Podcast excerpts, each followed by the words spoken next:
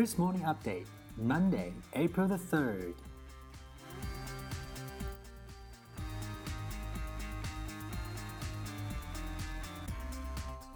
啊，今天的早报在科技方面呢，BAT 三巨头大佬齐聚深圳，畅谈人工智能。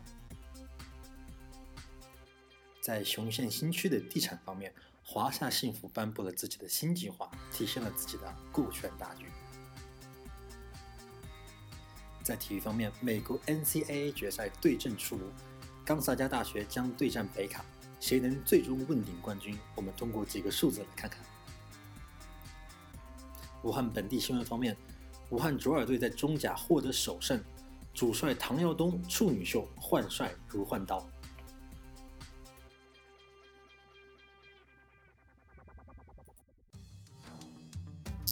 China's three tech tycoons discuss the future of AI in Shenzhen. The internet will profoundly impact the retail, manufacturing, finance, technology, and the resource industry. Alibaba's founder Jack Ma has told the China's Shenzhen IT Summit today. The essence of artificial intelligence is that it can learn at a very high speed based on the big data of computers, according to Tencent CEO Pony Ma while Robin Li, the chairman of CEO and CEO of Baidu, described the internet as just the appetizer, with AI as the main course. And CFLD has unveiled its new plan, the China Fortune Land Development is one of the leading industry city operators in China. Founded in 1998, the CFLD continues to innovate and better the lives of communities in China and around the world. In response to an STCN.com's interview, the CFLD's executive director, Mr. Zhang Shufeng, acknowledged that a previous cooperation contract with the Baoding municipal government and the Xiong County authorities will no longer be enforced, and CFLD will categorically obey the executive decisions from higher government in future operations in terms of land acquisition and property development. CFLD will continue to hold its three key principles a commitment to green development, the quality, quality of life in our cities, to continuously innovating and to bringing industries together. These principles, together with the adoption of public private partnership, the PPP model, have seen CFLD successfully working with local governments to boost the economic and social development of regions and cities.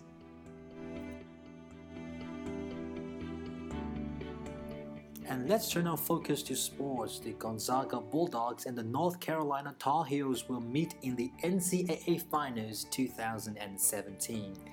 68 college basketball teams realized the dreams of having an opportunity to win the 2017 national championship, but only two, the Gonzaga Bulldogs and the North Carolina Tar Heels, have reached the final stage.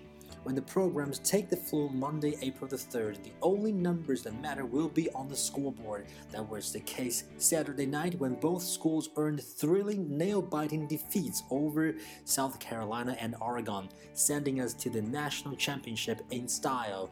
Before the showdown league tips off, though, let's browse a collection of numbers that are either notice, notable background information or potentially significant for the national title. 77,612 are the number fans who attended the semifinals at the University of Phoenix Stadium in Glendale, Arizona, according to Andrew Carter of the News of an Observer. The basketball specific number is about 14,000 more than the NFL's Arizona Cardinals can host. 2009 is the last year that North Carolina won the national championship. Six notable future NBA players graced the rosters, including Tyler Hansbrough, Danny Green, Ty Lawson, Tyler Zeller, Ed Davis, and Wayne Ellington. 153 is the lowest current price for a ticket to the national championship, according to scorebig.com. The cost rose from 170 37 during Saturday night's semifinal games. 86.6 Gonzaga's adjusted defensive efficiency this season per KenPom that leads to the country by a slim margin over Virginia 87.9 a program that is regularly praised for its defensive execution under Tony Bennett and his pack line philosophy. 77 points both teams scored to advance to the national championship. Gonzaga edged South Carolina by 4 and North Carolina clipped Oregon by a single digit. 66. The years it took the Gonzaga program to reach the Final Four, the Bulldogs first appeared in March Mardi Madness in 1995, and their active streak started with an Elite 8 berth. Current coach Mark Few took over the next season. Under Few, prior to 2017, Gonzaga had bowed out in Sweet 16 five times and Elite 8 once. And that wraps up the Kris Morning Update on April the 3rd. Stay tuned on our update on the 4th of April.